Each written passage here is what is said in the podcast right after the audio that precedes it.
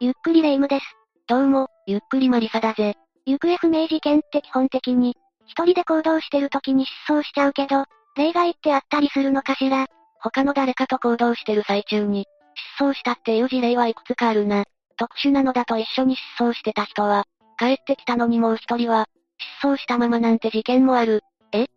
もう一人が帰ってきてるなら、その人に聞けば残りの人も、見つかるんじゃないの？じゃあ今回は、ギャビープティトー失踪事件について解説していくぞ。それじゃあ、ゆっくりしてってね。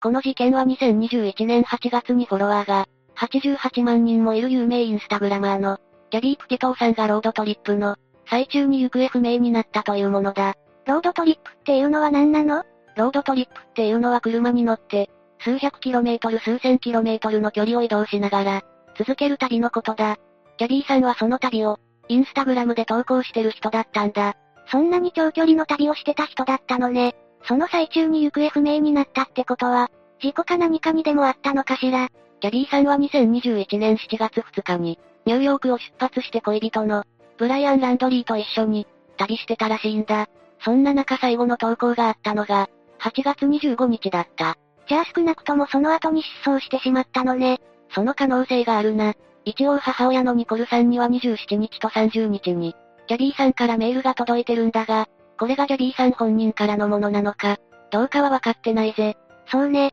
例えばギャビーさんの携帯を誰かが、手に入れられれば、そこからギャビーさんを、偽ってメールを送ることだって可能だものね。ただ奇妙なことに、同行してたブライアンが、なぜか一人でギャビーさんと共に住んでた。自宅に戻ってきたそうなんだ。この二人は婚約関係にあって、それはインスタグラムでも公表されてた。ブライアンだけが帰ってきたの？ああ。しかも二人が旅に使ってた車に、乗って帰ってきたんだ。明らかに怪しいのはブライアンだけど、警察はどう考えてるのかしら？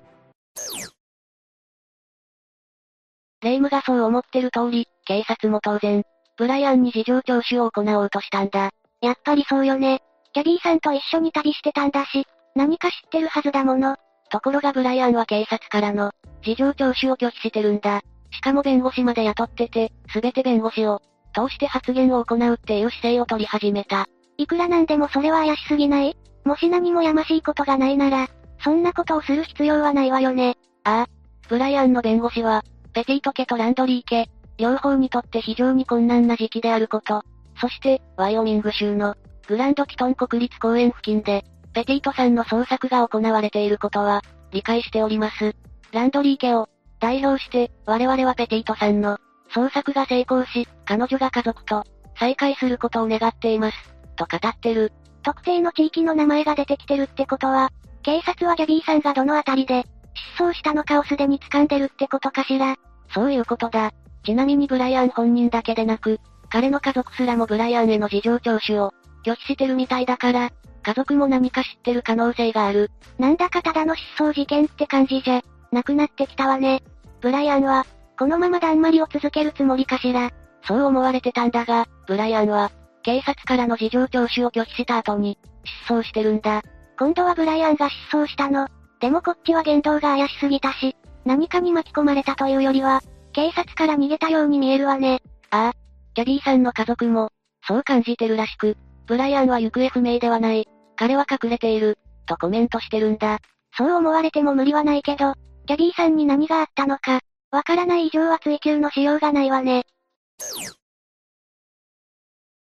最初のうちはギャビーさんがどこに行ってしまったのかが、分かってなかったんだが、後に遺体となって発見されてるんだ。キャビーさんは亡くなっていたのね。さっき弁護士が言ってた場所で発見されたの ?FBI デンバー支部とアメリカ合衆国国立公園局、警察当局によって9月19日に、ワイオミング州ブリッチャーティートン、国立森林公園のキャンプエリア近郊で、キャビーさんらしき女性の遺体が、発見されたと公表された。少し違う場所だったのね。でもその言い方だとその遺体がギャビーさん、本人なのかどうか、まだ判明してないんじゃないの？この段階ではそうだったんだ。だが9月21日になると、キトン郡検視官事務所が、遺体がギャビーさん本人であり、何者かによって殺害された痕跡があると、発表したんだ。ちなみに後に発表されたことだが、ギャビーさんは考察されたそうだ。結構すぐに他殺だって分かったのね。こうなると同行者だったブライアンを、事情聴取する理由ができたんじゃない？確かに理由はできてるんだが、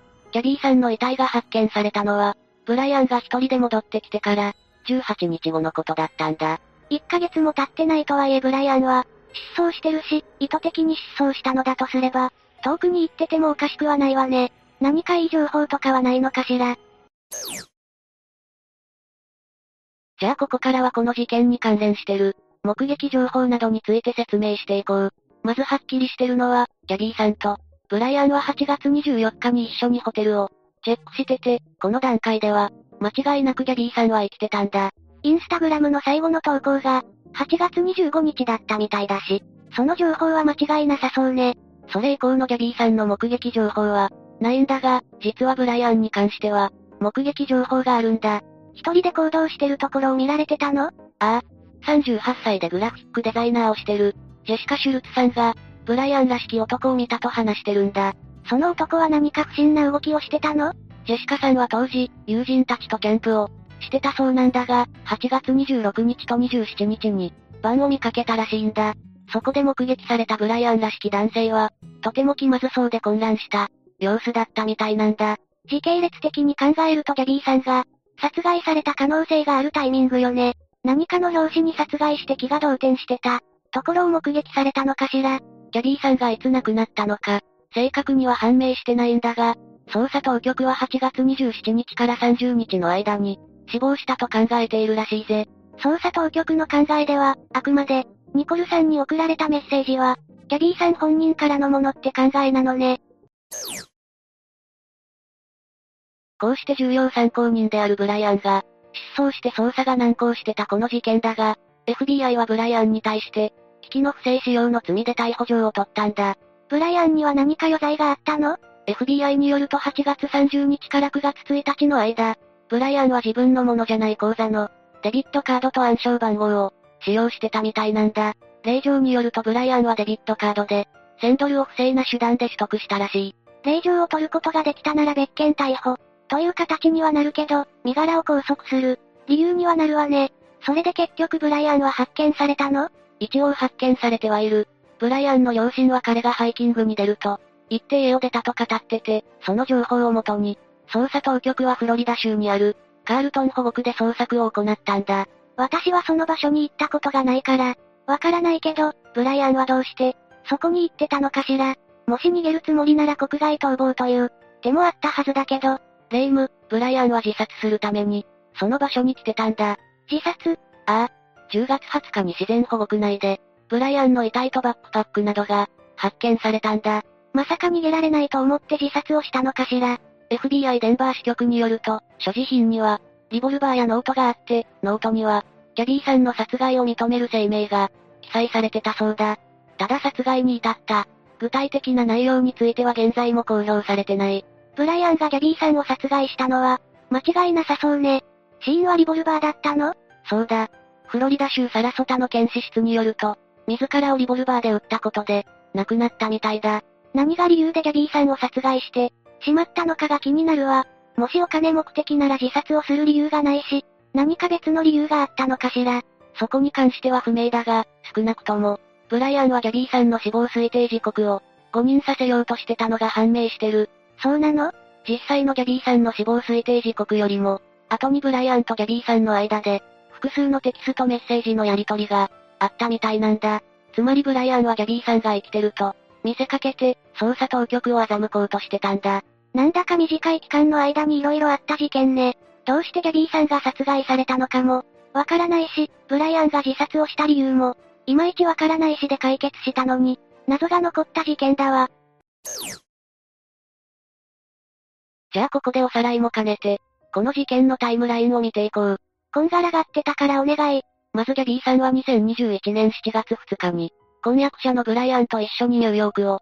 出発してて、確実な目撃情報である、8月24日のホテルのチェック時には、生存してたことが確認されてる。ええその次の日にインスタグラムを更新してたみたいだし、その情報は、ほぼ間違いないものと見て良さそうね。翌日の8月25日にインスタグラムを投稿してて、これが一番最後に投稿された。キャビーさんのインスタグラムとなった。そして26日と27日には友人とキャンプをしてたデザイナーのジェシカさんが、ブライアンらしき人物を目撃してる。それがブライアン本人なのかは、わかってないみたいだけど、タイミング的には別に、目撃されてもおかしくはないのよね。ああ。そして27日と30日には母親である、ニコルさんにギャビーさんから、メールが届いてる。これに関しては結局ギャビーさん、本人のものだって確定してるんだっけ？死亡推定時刻が正確な日時を、示してないからなんとも言えないな。どちらの可能性も残ってる状態だぜ。ただ捜査当局は27日から30日の間に、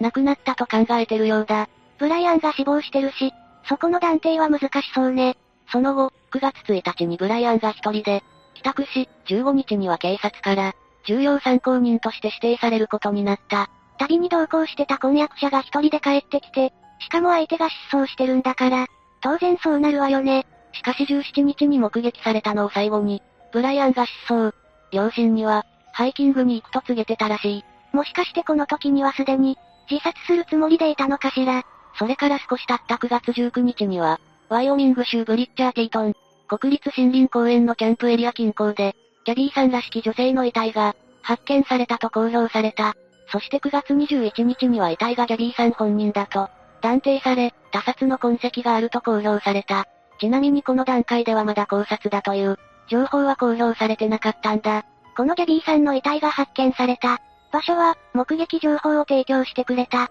ジェシカさんの情報と合ってるんだっけ？ジェシカさんの情報については、詳しい発表がないから不明だが、発見場所がキャンプできる場所だという、点からおそらく同一のポイントだと思うぜ。だとするとやっぱりひどく動揺した、様子だったその男性は、ブライアンだったのかもしれないわね。その後、10月20日にフロリダ州にある、カールトン保護区内でブライアンの、遺体が発見された。現場や遺体の状況から、リボルバーによる拳銃自殺だと断定された。これが事件のタイムラインだ。こうして見てみるとますますブライアンが、自殺した理由やギャビーさんが殺害された。理由がわからないわね。ノートに書かれてた内容は公表されてないの？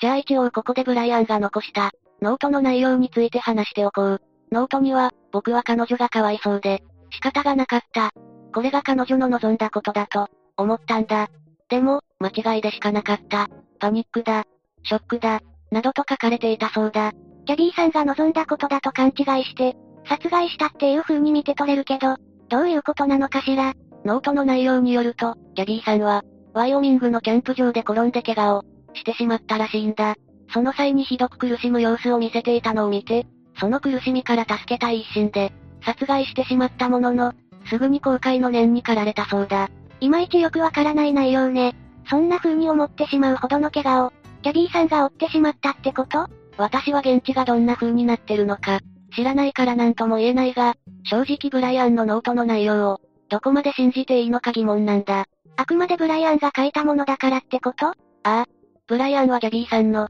死亡推定時刻を偽装して捜査を、拡乱させようとしてたんだ。もし本当に同情や慈悲の心で殺害したんだとしたら、そんな保身に走る行動を取る理由が、ないと思うんだ。まあ内容を読んだ感じだと、仕方なく殺してしまって後悔してるって、感じだものね。偽装をする人間と、同一人物が書いたものと考えると、少し怪しく見えてしまうわ。しかもこのノートは後の裁判でも、問題点として関わってくるんだ。そうなの？ギャビーさんの両親がブライアンの、両親に対して訴訟を起こしてるんだが、その訴訟ではブライアンの家族が、ギャビーが失踪中であるにもかかわらず、キャンプに出かけてたことが挙げられてるんだ。確かに配慮に欠ける行動だけど、それにノートが関わってくるの？直接関わってくるわけじゃないんだが、ノートには警察に対して、自分の家族を、責めないでほしいっていう言葉が、書かれてたんだ。つまりブライアンは、最初から自分や家族の保身のために、動いてたって見られても仕方ないような、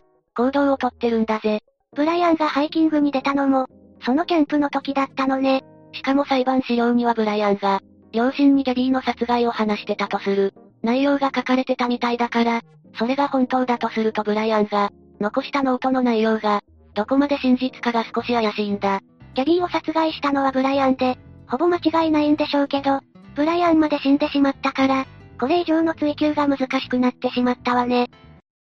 以上がギャビー・プティト失踪事件だ。二人の間で何があったのか、わからないまま終わってしまって、もやもやする事件だったわ。ジェシカさんが目撃した時にはすでに、ギャビーさんは殺害されてたのかしら。もしブライアンのノートが真実を書いてるんだとすると辻褄は合うが、偽装を行ってるからどこまでノートの内容を信じていいのか難しいところだ。ブライアンの両親も息子を、かばってたみたいだし、その部分が、明らかになれば何かわかりそうなのに、あくまで仮説でしかないから、強制捜査ができないのよね。ブライアンが両親に本当のことを、話してるかどうかもわからないからな。結局真相を知ってたギャビーさんも、ブライアンも死亡してしまって、この事件の真相を知ってる人間は、全員いなくなってしまったことになる。二人旅だったから目撃者が、ほとんどいなかったのが残念だわ。というわけで、今回は、ギャビー・プティトー失踪事件について紹介したぜ。それでは、次回もゆっくりしていってね。